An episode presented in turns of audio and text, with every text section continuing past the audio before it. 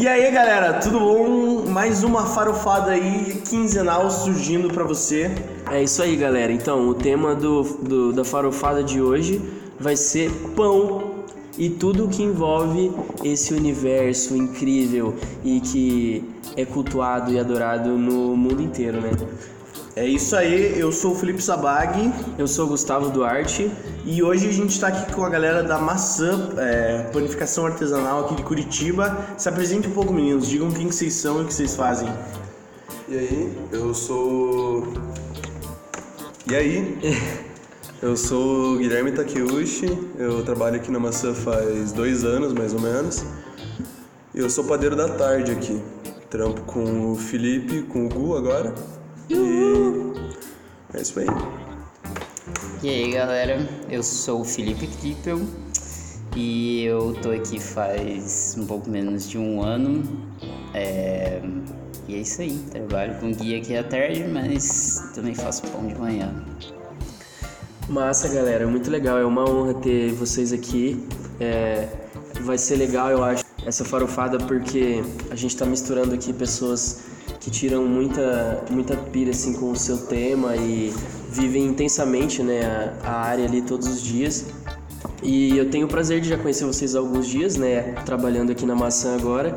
Então, eu reparei muitas coisas assim que eu queria saber de vocês como é isso de, de realmente viver é, a panificação, assim, né? Porque não é uma coisa que tipo, você faz de vez em quando, que você faz por hobby, ou que você só se alimenta daquilo. Tipo, vocês falam de pão o tempo todo, como deixar melhor, é, que ingrediente poderia ser melhor. Então eu queria saber assim, qual que é, como que é viver isso assim tanto e, sei lá, um, um pouco mais sobre isso. Cara, acho que pode falar, posso falar por todos nós que a gente pensa no pão de manhã, de tarde e de noite, provavelmente. Sem parar, né? De tarde quando a gente trabalha aqui, de noite depois que sai daqui, pensando no que aconteceu nos nossos pães que estão aqui, né? Porque todo dia é uma, é uma parada diferente mesmo, né? Então, dependendo do clima, dependendo de como é que tá o fermento, dependendo como é que tá a umidade da farinha no dia, dependendo qual que tá a temperatura da farinha, da água. Mas acho que é isso, o pão? Não, o pão artesanal, esse pão que a gente está fazendo aqui, que eu descobri recentemente, ele é um pão que envolve muitas muitas variáveis, porque tipo, não é um pão que a gente consegue fazer duas vezes igual, duas vezes o mesmo, sabe?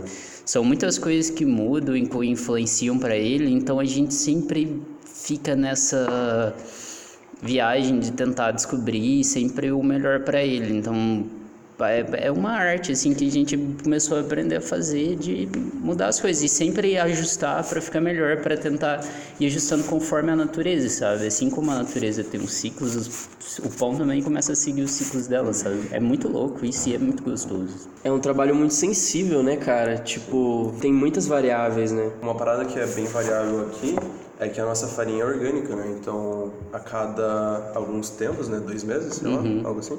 Cada uns dois meses a farinha muda completamente. E a gente tem que reaprender a fazer o mesmo pão que a gente fazia antes. Não o mesmo pão, né? Porque nunca vai ser o mesmo. Mas algo próximo do nosso padrão, né? É, então, uma coisa que eu queria conversar com vocês até era assim, a gente da farofa, a gente bate muito no martelo sobre microprodutores, sobre punk, assim. E eu sei que vocês usam farinha orgânica. É, da onde que vem a farinha de vocês? A gente tava com um moinho há não muito tempo atrás, a gente acabou de mudar de moinho, eu não consegui te dizer o nome dele. Eu acho que é Bavara? Não, Gabbana, eu acho. Uma coisa. Algo assim. Mas da onde que ela vem? O antigo moinho, que eu sei um pouco mais, vinha da, de Realeza. ah, e a farinha vem de diversas regiões. Ela pode vir tanto do Rio Grande do Sul, quanto do Paraná mesmo, ou até da Argentina. Ah, depende muito da safra do ano, né? O moinho É, que eles- fornece pra gente. Recentemente eles fazem compras por cooperativas, né? Porque eu acho que eles não necessariamente produzem, o que é uma coisa que eu achava que descobri faz muito tempo, que é a, o, a farinha a gente compra de um lugar que só tritura o trigo e não planta o trigo, sabe? Eu sempre achei que tinha uma plantação. É, eu Mas pensava ela- também que era uma coisa só, mas não, tem, tem um, fazendeiro só do trigo e um Isso. só que moe. E muito geralmente esses fazendeiros vendem para uma cooperativa local, onde muita gente vende, daí a, a, a empresa vai lá e compra essa farinha. Cara, né? isso eu assisti, eu lembrei agora vocês falando, tem aquela série Cooked no Netflix, inclusive fica a dica aí pra quem tá ouvindo. É, se não me engano, episódio 3 sobre o ar, cada episódio é um elemento. E o Michael Pollan fala exatamente isso, que o pão não é uma coisa só. Assim, o pão é um é um Processo. um processo em comunidade, sabe? O pão é um. Eu vou lembrar da palavra. Não é um processo, pão é um fenômeno em comunidade, sabe? Então, tipo, e a evolução da fermentação é através do pão foi uma das ferramentas principais para nossa própria evolução, né? Tipo, para nossa para a evolução do nosso organismo, do nosso cérebro. Então, tipo, quando a gente começou a ganhar tempo, né, com a nossa digestão, a gente começou a sobrar mais energia para o nosso cérebro. Então, é, o pão vai muito além, né? Só de, de daquela coisa do café da manhã e tudo mais. E é muito cultural, né? Tem, tem lugares, acho que se não me engano, no Marrocos é proibido cortar o pão com faca, né? Que é uma atitude muito, muito agressiva. Então, engraçado, né? Aqui a gente acha meio que diferente, que é o contrário. aham. De uma certa maneira. É que dependendo do ponto é impossível se cortar com a mão, É. né? Você pega, pega aquele italiano de mercado de dois dias, tá ligado? Se cortar com a mão, É mais fácil você quebrar ele, tipo judoca. É, não, e esses tempos eu cheguei no mercado assim, comecei a olhar né, a diferença dos pães, falei, nossa, o que, que eu vou levar, né? Cara, eu Aí- acho que. Desculpa. Não, imagina. Mas eu acho que, inclusive, comparar um pão do mercado, assim, com, com o- um pão de fermentação natural, acho que nem é o mesmo produto mais, sabe? Já se torna outro produto. Não fica. Acho que nem vale a pena comparar um ao outro. Sim, com certeza. geral. É, então é até nesse assunto que eu queria entrar, é, e antes de entrar nesse assunto, que eu falo um pouco mais sobre farinha orgânica, eu queria saber assim, qual a diferença que vocês sentem? Eu já trabalhei com panificação também, Massa. e a gente usava, a gente usava muito a, caramba, esqueci o nome da marca agora, começa com B, é francesa, Bagatelle. E a gente usava muito farinha europeia, assim. E eu não sei se já trabalharam com alguma desse tipo. Não, mas por conta que a, pro- que a proposta é favorecer ali um- uma empresa. É, então, né? É isso que eu queria saber, se vocês, se vocês sentem uma diferença, assim, porque assim, óbvio que se você pegar uma farinha industrializada e uma orgânica, a diferença vai estar no- na qualidade. Mas eu digo assim, de uma farinha que vem lá do outro lado do, do continente para uma farinha que é produzida localmente, eu queria saber se vocês têm a sensação de alguma diferença, assim. A- diferença que seria de pegar uma farinha europeia, né, uma farinha tratada, seria que a gente tem um padrão fixo o ano inteiro. Aham. Então a gente sempre teria a mesma farinha com um, os mesmos valores nutricionais. Então seria muito mais simples, muito mais fácil ter esse pão, é, ter um pão só o, pão, o ano inteiro, sabe? Então Aham. aquela problema, aquele problema que a gente tem de ter que tipo lutar e aprender todos os dias com o pão seria uma batalha mais fácil. Uhum.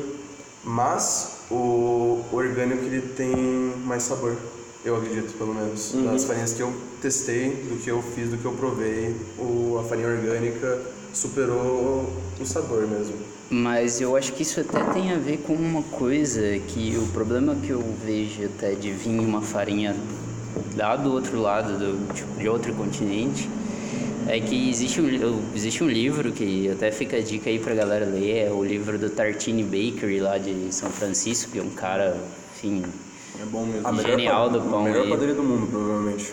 Provavelmente. E ele escreve um livro falando e ele fala lá um pouco sobre a qualidade da farinha em relação ao tempo, tipo, que a única coisa que muda realmente é em questão de sabor, que ele só percebe a diferença entre elas é, em sabor. E aí a, melhor, a mais saborosa que ele consegue, o pão mais saboroso que ele consegue fazer é usando uma farinha recém-moída.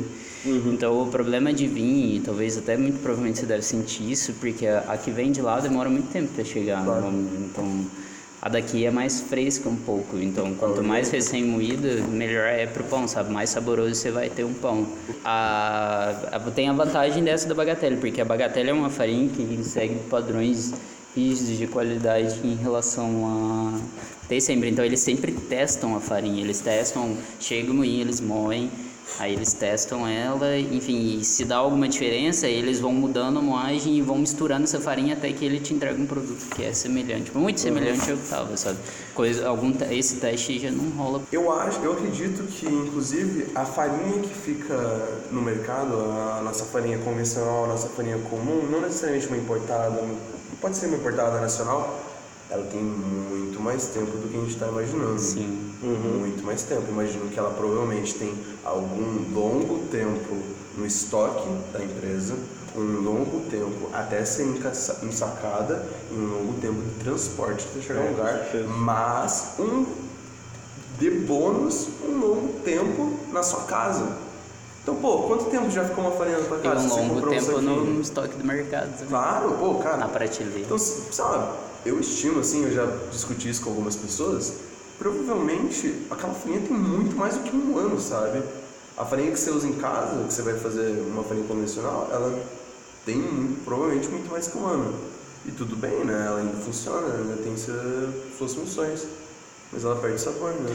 É, eu tava vendo até inclusive naquele próprio episódio de Cooked da Netflix que eu falei, aquele dado de que tem uma associação que diz o componente de cada alimento, assim, uma associação internacional, esqueci agora a sigla, mas no passado, até a década que eles começaram a.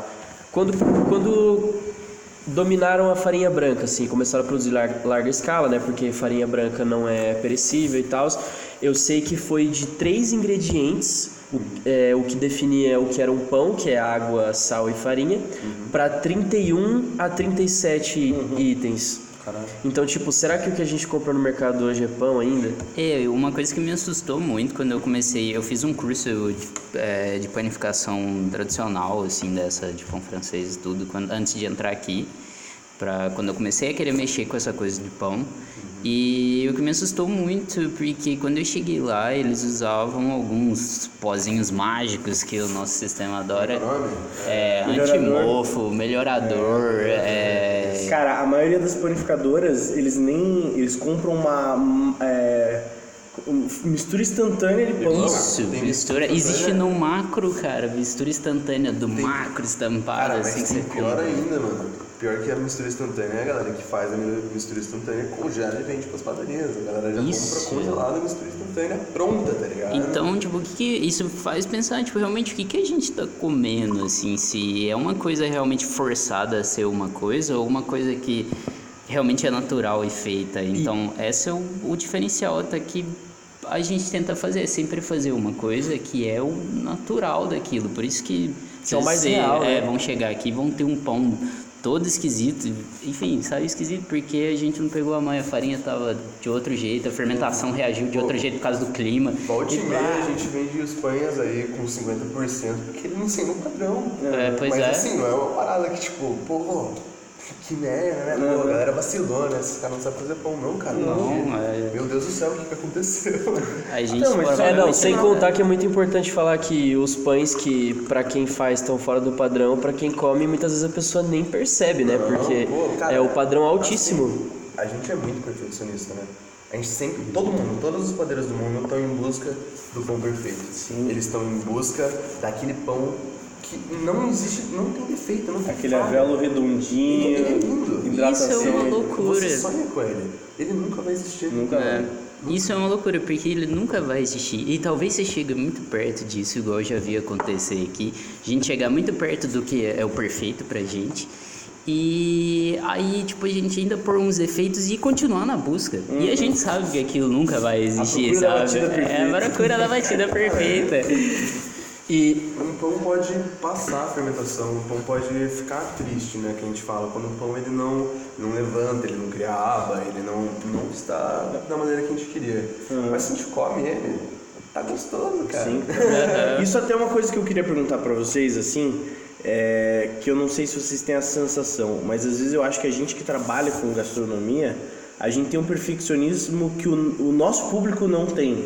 Eu queria ver se vocês percebem isso ou não. Eu principalmente acho que em padaria tem muito isso, assim, de justamente o que a gente tá falando sobre, ai cara, esse avelo perfeito, essa hidratação maravilhosa, não sei o quê. E muitas vezes o público final não sente isso. Isso é a sensação que eu tenho. Eu quero saber se vocês acham isso também ou não. Vocês Cara, todos. Eu acho que é natural. Eu acho que, como é nosso trabalho, como é nossa paixão, a gente sempre está buscando perfeito. O cliente não está buscando o alimento perfeito. Ele está buscando um alimento que é bom. Ele está buscando um alimento que tem qualidade, sabe? E o nosso pão sempre vai ter qualidade. Ele nunca vai ser perfeito, mas ele sempre vai ter qualidade. Eu acho que vem... Muda, muda essa perspectiva mesmo, sabe? O cliente ele vem e ele busca lá, ah, eu quero pão gostoso. Quero um pão que eu como aqui com qualquer coisa e fique gostoso.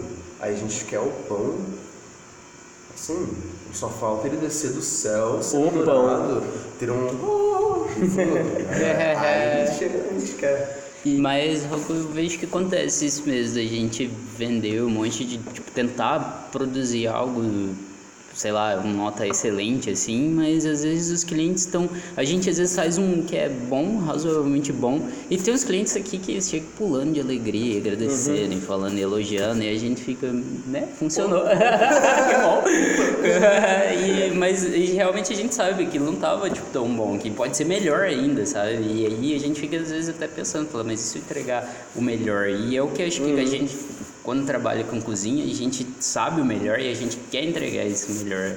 Pelo menos no, nos poucos lugares que eu já trabalhei de cozinha é sempre assim. Ou até quando eu faço em casa, tipo, enfim.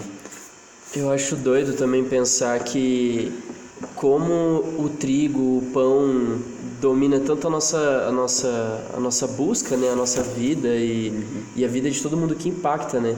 Se a gente olhar um pouco lá para trás na história, né, até naquele livro Sapiens tem eh, a questão da revolução agrícola, né, de uns 12 mil anos atrás mais ou menos, onde a gente percebeu que com o trigo a gente conseguia nutrir muita gente e a gente começou a plantar o trigo em todos no mundo inteiro basicamente e achava que estava dominando o trigo, mas na verdade o trigo dominava a gente, né? Então tipo a gente fazia de tudo, a gente mudava o solo, a gente mudava, movia rochas, a gente construía é, lugares para armazenar ele, a gente nutria o solo do jeito que ele achava melhor, tirava o que fazia mal para ele.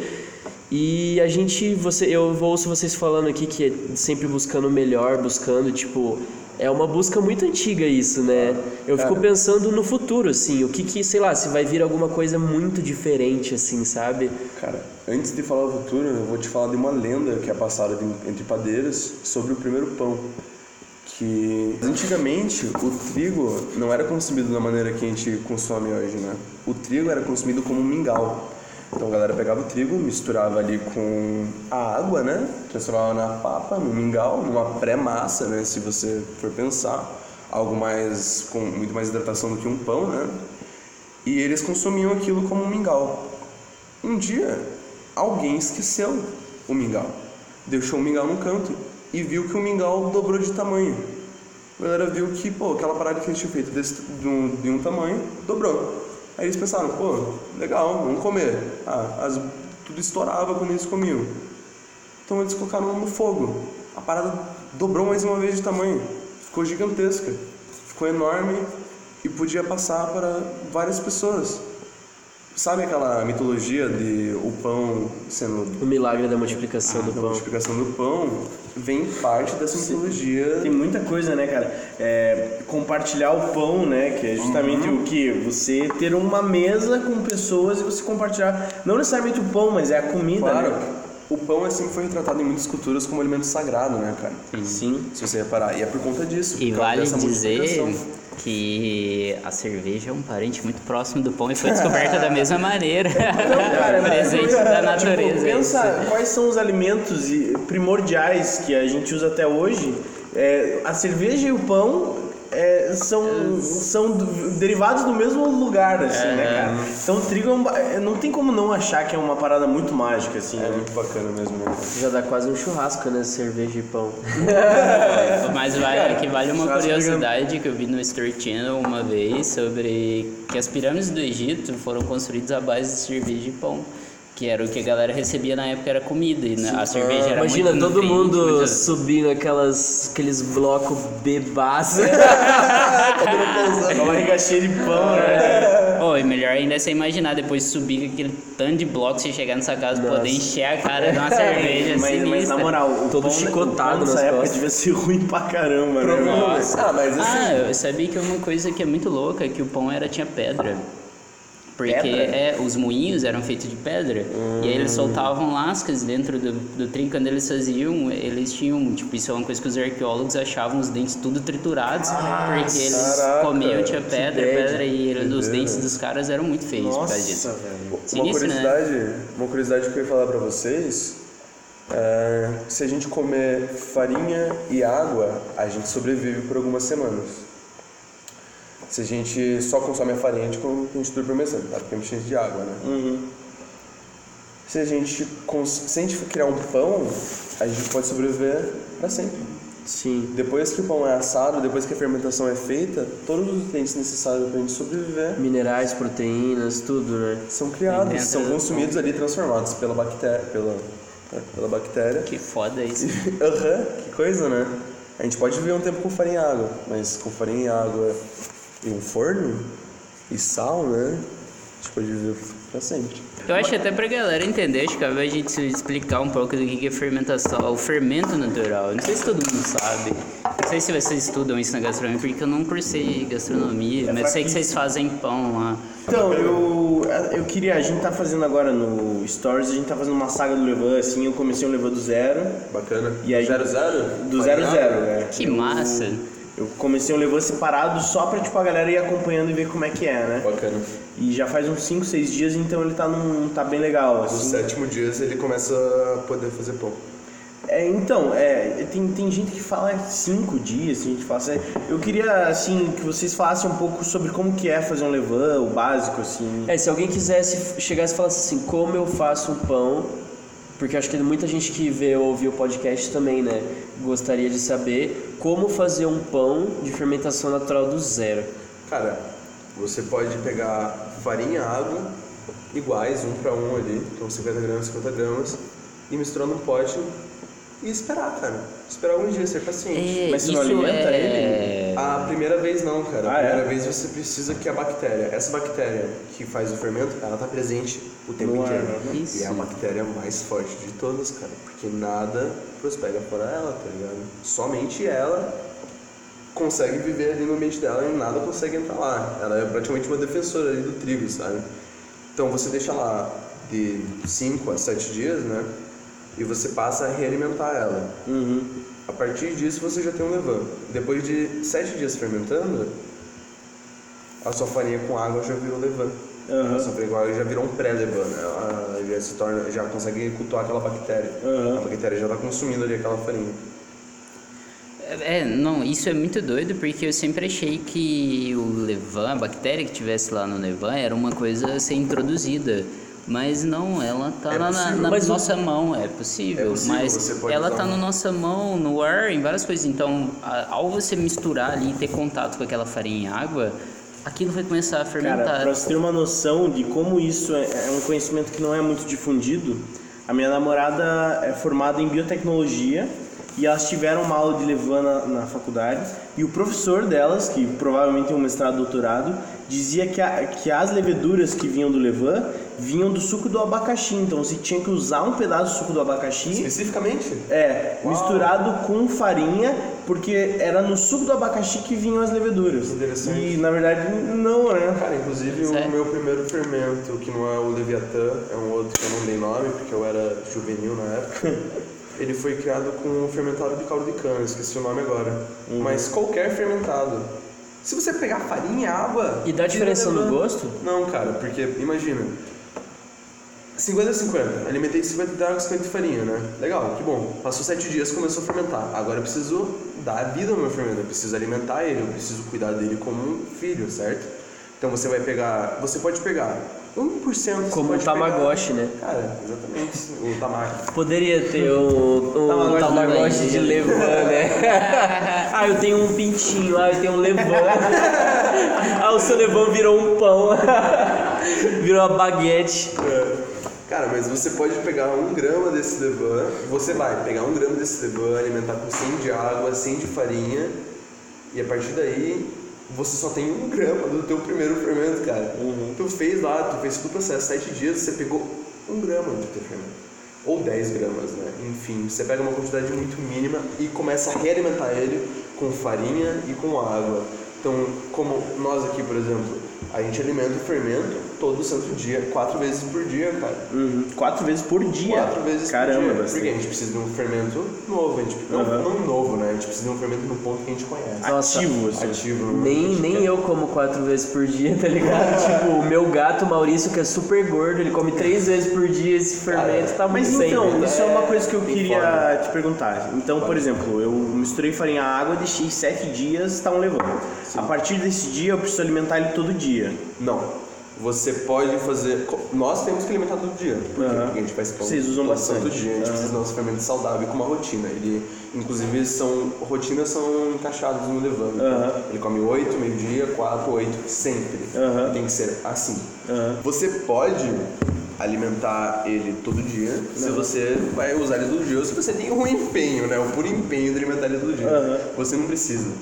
Você pode, por exemplo, alimentar ele com 1% de maculação, que significa é, a quantidade de leva comparada à farinha. Então, Aham. 1% de 100 gramas é 1 grama para 100 gramas. Aham. E você pode refrigerar o seu levain. Tá. Lembrando sempre de alimentar ele uma vez por semana. De 1 para 100, ele pode ficar uma semana na geladeira sem problema. Por que na geladeira? A geladeira abaixa a temperatura e deixa mais lento ali o processo de fermentação. O fermento fica mais preguiçoso, ele precisa comer com é, menos frequência, né? Ele pode comer mais devagar. Se ele tá no quente, ele come mais rápido, né? Essa é a lógica. Mas você pode muito bem também alimentar ele com 10% de maculação e deixar fora da geladeira e alimentar ele duas, uma vez a cada dois dias, sabe? Você pode, você pode brincar. Mas se você quer o seu pão, você quer fazer um levain para fazer um pão, você precisa ativar ele, você precisa tornar o pão, você precisa tornar o levain forte. Então você tem que alimentar ele três dias antes de você fazer o pão. Entendi. Você tem que reativar ele. Você fala pra ele, beleza, você deixou ele na semana, uma semana, cara, já faz três meses que você alimenta o teu pão a cada semana com 1%. Beleza. Você vai fazer pão? Três dias antes você se programa. O pão ele, ele exige uma programação, ele Aham. exige que você pense nele antes. Então você pega e alimenta o teu pão na quinta, na sexta, no sábado, domingo, teu fermento vai estar como se estivesse sendo alimentado todos os dias. Aham.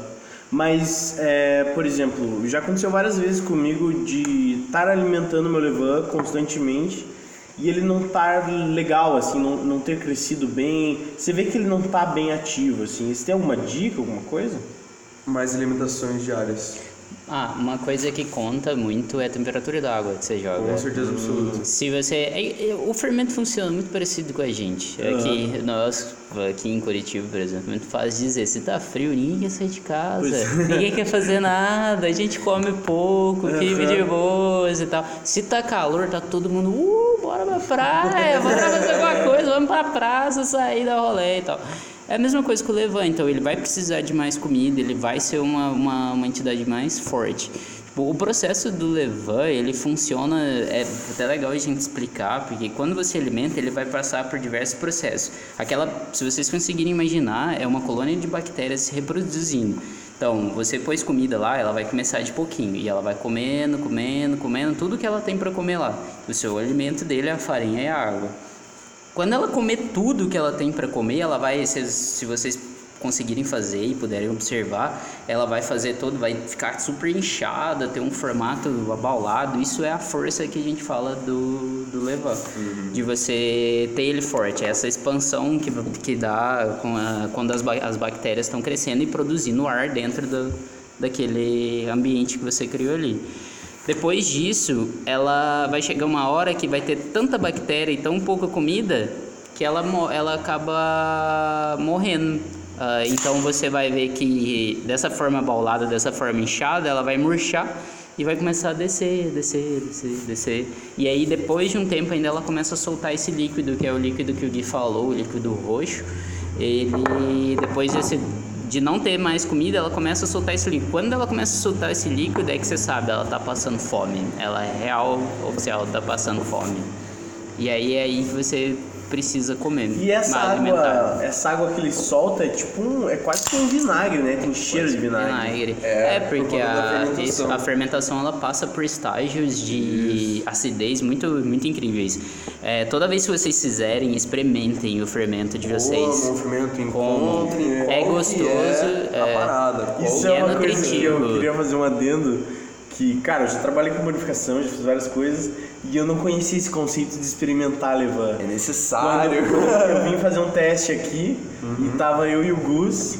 E daí o Gus, não, não, não sei o que, eu quero ver se tá bom. E pegou, botou o dedo e comeu. E eu falei, cara, esse cara é maluco. velho. o cara tá comendo tipo fermento, velho. E daí eu não conhecia isso de você experimentar. E eu, uma, uma prática que eu comecei a usar. É, Cara, porque... é que assim, o levain ele tem, como você disse, estágios. Ele pode vir do fermento pré-alimentado, fermento novo, ou fermento que começa a ficar com sabor frutado, cara. Ele tem um sabor diferente, é um açúcar ali, que ele tem um sabor e um cheiro muito agradável, que é o que a gente busca Sim. no pão, né? É o tá no auge, tá- é. Isso. Ele vai subindo num spike, aí ele vai descendo. Cara, quando ele desce, ele desce uma pancada, porque ele começa a se transform- transformar num cheiro mais alcoólico, passa a ficar num cheiro mais Azedo, né? Isso, buscando Tipo de vinagre. Isso. Cara, chegando dá pra falar que vinagre. existe terroir de levan?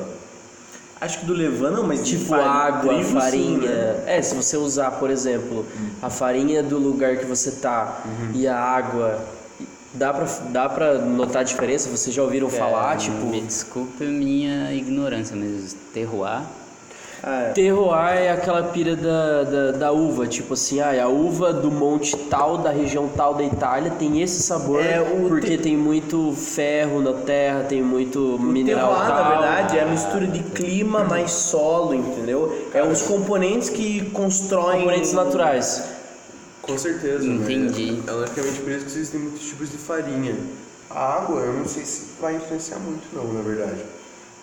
Pode influenciar se você usar a água da montanha, de sei lá onde, É. que passou por sei Sim, influencia um quantos pouco com o cloro já, né? É, o cloro ferra a gente, por isso que a gente tem que usar filtro, né?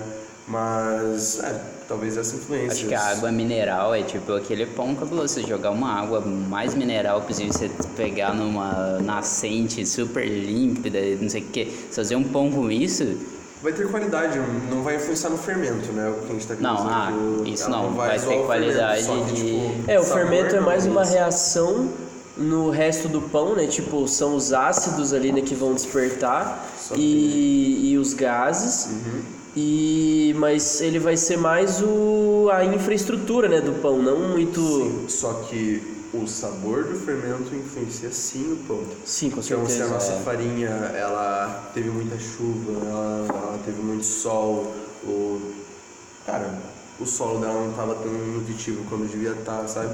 O que é compensado num, numa numa produção orgânica, né? Onde o fermento ele tá ali assim recebendo uma atenção diferenciada. Então a chuva tá sendo pensada, né? Tipo, ah, cara, a chuva pode fazer isso quando você fala, caraca.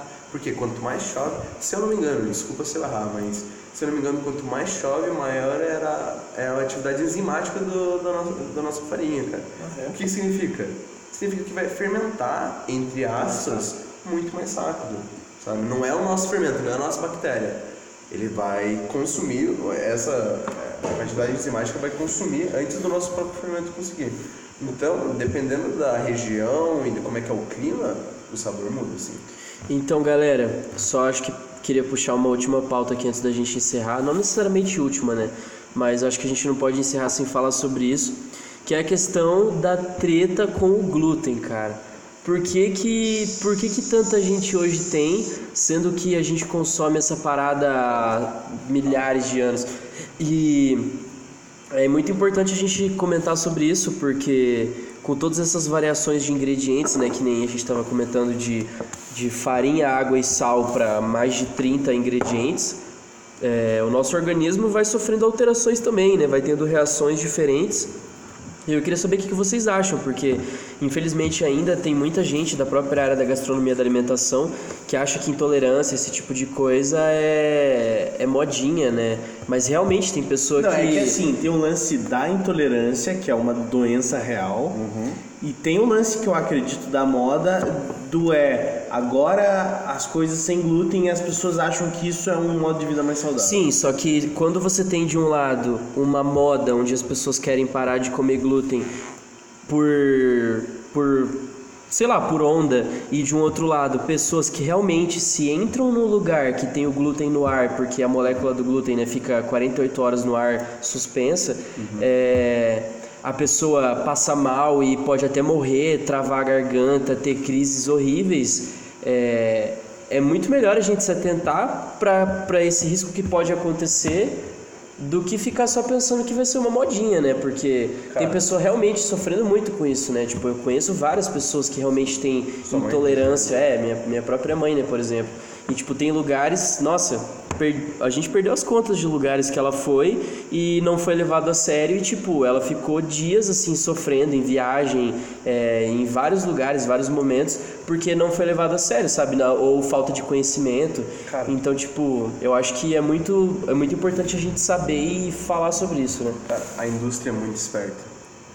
A indústria sacou que as pessoas estão atrás do orgânico, estão atrás do natural, estão atrás de ser saudável, né? Porque as pessoas, no decorrer do tempo, têm ficado mais doentes, né? As pessoas não têm, não estão sendo mais relatadas mais e mais problemas. Então, a indústria entendeu isso, a indústria sacou o que está rolando. E eles encheram a bola que o glúten é um problema. O glúten é um problema para quem tem intolerância, para quem tem alergia ao glúten, sabe? O glúten só é um problema para pessoas que realmente têm problemas em cima do glúten. Agora, se você é uma pessoa que não come glúten porque você quer ficar mais saudável de alguma maneira, você está errado, infelizmente. Você está mal informado. A indústria te enganou. A indústria, infelizmente, está te fazendo comprar uma parada mais cara que não tem glúten somente porque ela é mais cara. É, existe também um, um lobby da nutrição que é encontrar o vilão da vez, né?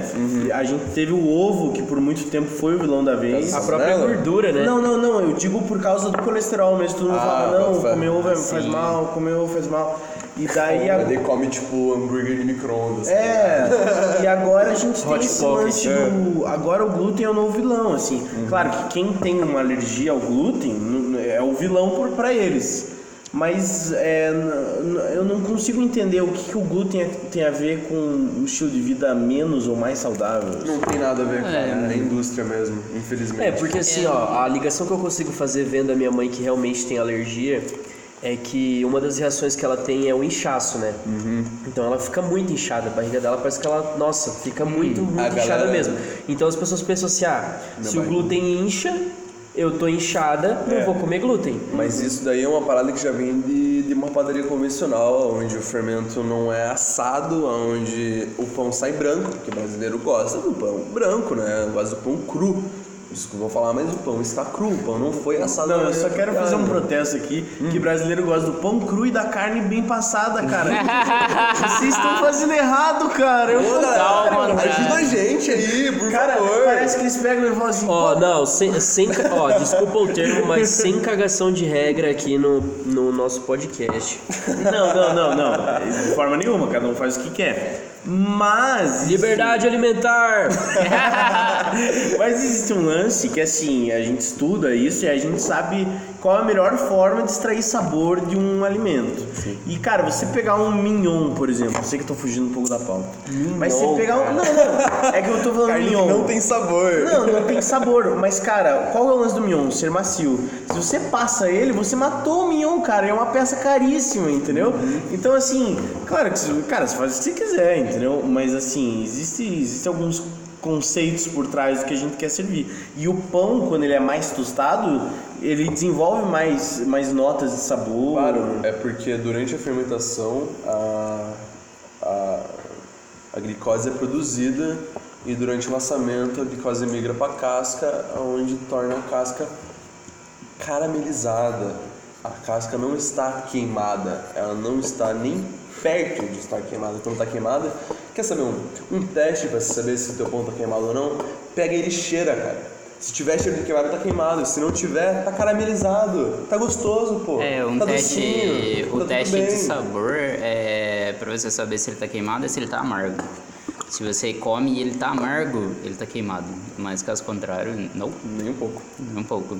Que eu é bem acho fácil- que, mas voltando ao assunto do negócio da alimentação saudável, eu até tava vendo hoje, por coincidência, tava vendo um, um podcast, escutando um podcast da de duas meninas que eu não vou saber o nome delas, mas chama Tá na Mesa. E elas estavam falando sobre um tweet da da Rita Lobo, que hoje é famosíssima. Eu acho que esse podcast foi em 2017, pelo que eu ouvi elas falarem.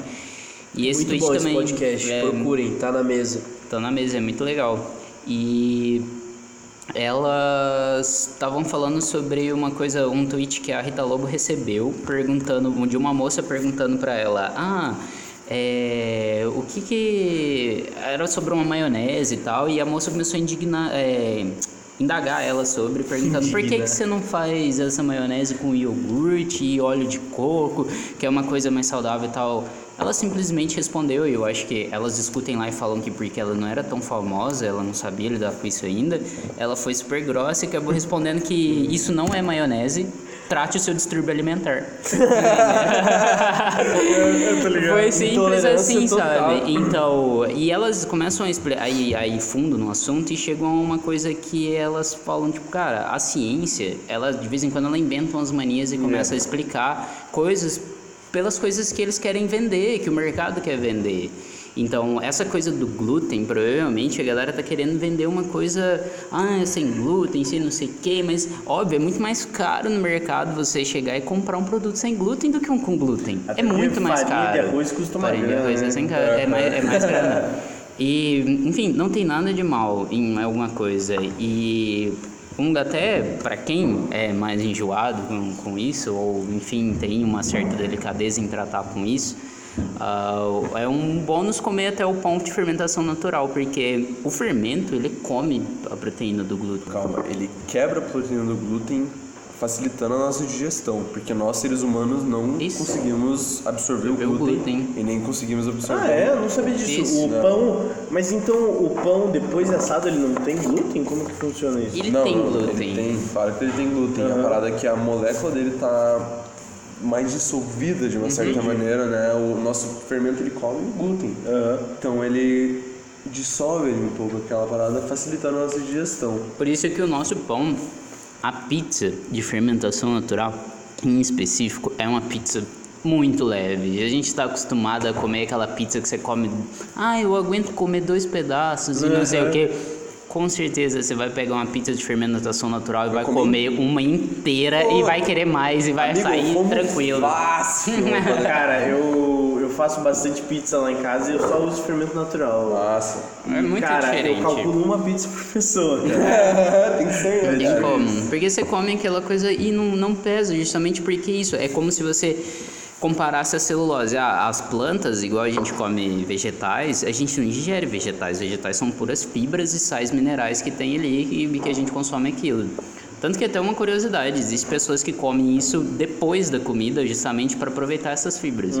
Mas enfim, é, a gente não digere a celulose e isso enche a gente, porque o encher é uma questão de o seu estômago falando, eu preciso trabalhar para digerir isso aqui. Pelo amor de Deus, É, por favor, não para de comer. Então, quando o pão chega lá já, por assim dizer, metade digerido, ele fica tranquilo. Ele tem, precisa gastar muito menos esforço para digerir um pão, o pão francês que você come convencional ali. Sabe, sabe aquela sensação que muitas pessoas mesmo, inclusive eu ia falar isso antes, acabei esquecendo, foi mal. As pessoas falam, ah, eu sinto muita azia, eu sinto meu estômago inchado, eu me sinto meio mal quando eu como, quando eu como muito pão. Eu já Nossa. conversei diversas vezes com Ubers que falaram que não comiam mais pão porque sentiam azia e ficavam inchados. Amigo, é porque o fermento tá dentro de você, cara. É. O fermento tá estufando o teu estômago, o fermento tá ali consumindo vivo, te incomodando mesmo, tá ligado? A É isso, é a- isso. a fermen- Você come, pô, é, é isso, ele continua fermentando. É, a fermentação rápida ela é uma fermentação muito forte, tipo, ela Uhum. não acaba depois, porque como ela é rápida, o nosso o pão que a gente faz de fermentação natural, ele leva 12, 15 horas, 16 horas É, fermentando. Do final, do, começo do processo até o final, são 30 horas de processo. São 30 horas de processo de produto fermentado. Agora, o pão que você come com a fermentação rápida, ela é feita em duas horas. Do início da fermentação até o... não é assado. Uma dica aí pra galera, se você tá sendo teu pão e você tá com dúvida se ele tá bem assado ou não, enfia um termômetro dele. Se tiver 96 graus, ele tá assado. Se ele tiver abaixo disso, não tá. Você tem que esperar. E o pão termina de, de assar depois que ele esfria. Porque enquanto ele tá quente, ele continua assando. É, isso é uma pergunta que eu queria fazer, que é o mito da mãe, né? que comer bolo barra pão quente dá dor de barriga, é verdade? Não dá nada. Eu não sei se dá. Não sei se dá alguma capaz coisa, mas de- com de- certeza ele não é. tá no melhor aspecto dele. Não tá, mas é porque ele fica meio cru ainda. Sim, batumada, sabe a batumação? Assim, Sim, Você aham. vai contar batumada? Amigo, é porque tá quente, cara. Você tem que esperar ele esfriar, tem que ter paciência. O pão, ele continua sendo assado depois que ele sai do forno, porque aquele vapor, porque o, o pão depende do vapor para ser cozinhado. É como se você fosse cozinhar um arroz, isso é um aspecto interessante. A água do pão vai ter esse, essa função de cozinhar o, a farinha ali dentro para poder ser feita. Então, quando, enquanto ela estiver quente, ela ainda vai estar cozinhando o pão. Ou seja, se você tira ela, tira ele e deixa ele para fora, ele ainda vai estar lá cozinhando. Enfim, ainda vai ficar cru se você cortar ele é, instantaneamente. Cara, então eu acho que o, o papo hoje foi muito massa. Eu fico muito Demais. feliz que vocês tenham vindo aqui. Tá, também. E eu A gente queria agradecer. aqui, É. pra vocês não sabem, a gente tá aqui na maçã gravando. E, cara, vai ter que ter uma parte 2, porque eu acho que tem muita coisa pra falar ainda. Sempre tem. Nossa, E muito. é isso. É isso aí, galera. Valeu. É, tem algum ainda recado que vocês querem mandar aí, galera? Alguma coisa que vocês querem dizer? Pô, chega aí, galera. O pão é. Venham comer na maçã. Menos, é, E façam é, produtos de fermentação natural na tua casa. Isso é uma arte, é gostoso, vale a pena e é fácil. Ó, eu e acho que vocês vão se divertir. Inclusive, galera, se você tá com preguiça de esperar ali sete dias, se você é um pouco mais imediatista, aqui na maçã a gente fornece a muda, né? Que a gente chama de graça, galera. Só É tragam um potinho, não traga- esqueçam. Isso, traga É. um potinho e a gente dá um pouco do nosso fermento pra vocês. Olha aí, ó. Chance, hein? Mas então, se você é de Curitiba região e quiser conhecer aqui a maçã, é, vocês, é, tem duas padarias, uma aqui no Portão e uma no Água Verde, UVV? Não, é um na Vila Isabel e um no Alto da 15. Isso. É isso, venham conhecer e procurem saber mais sobre isso, que é uma prática antigaça, mas que está voltando e não está voltando à toa, é porque é uma prática maravilhosa, é gostoso, saudável e é bonito. E em Curitiba tem muitos lugares que vocês podem aprender também. Inclusive, quem sabe um dia a Farofa não faz uma oficina né, de fermentação ou de pão de fermentação natural. Por sinal, em alguns meses vai sair algum workshop que eu mesmo vou fazer em uns lugares que eu fui convidado. hein? Ah, é? Que legal, Olha cara. aí. Já faz Fiquem uma propaganda espertos. aí. Ah, vai ser no Alecrim Urbano, galera, que é uma casa ali no, no Anitta, no edifício Anitta, no último andar, que tem aquelas trepadeiras maravilhosas, ali localizado no centro de Curitiba, e eu vou ali fazer um workshop. Não sei a data, mas ainda combinado. Acompanhem, galera. Mas Nosso tudo bem, Insta. provavelmente a gente vai divulgar ainda. O nosso Instagram é Farofa Empresa Júnior, JR, não é Júnior, na verdade. É, a gente já tá fazendo uma semana do pão, que a gente tá falando um pouco sobre- sobre Levan. E é isso aí, eu queria agradecer a todos que ouviram até aqui e tchau, tchau. Dá um tchau, galera! Valeu! Falou, valeu.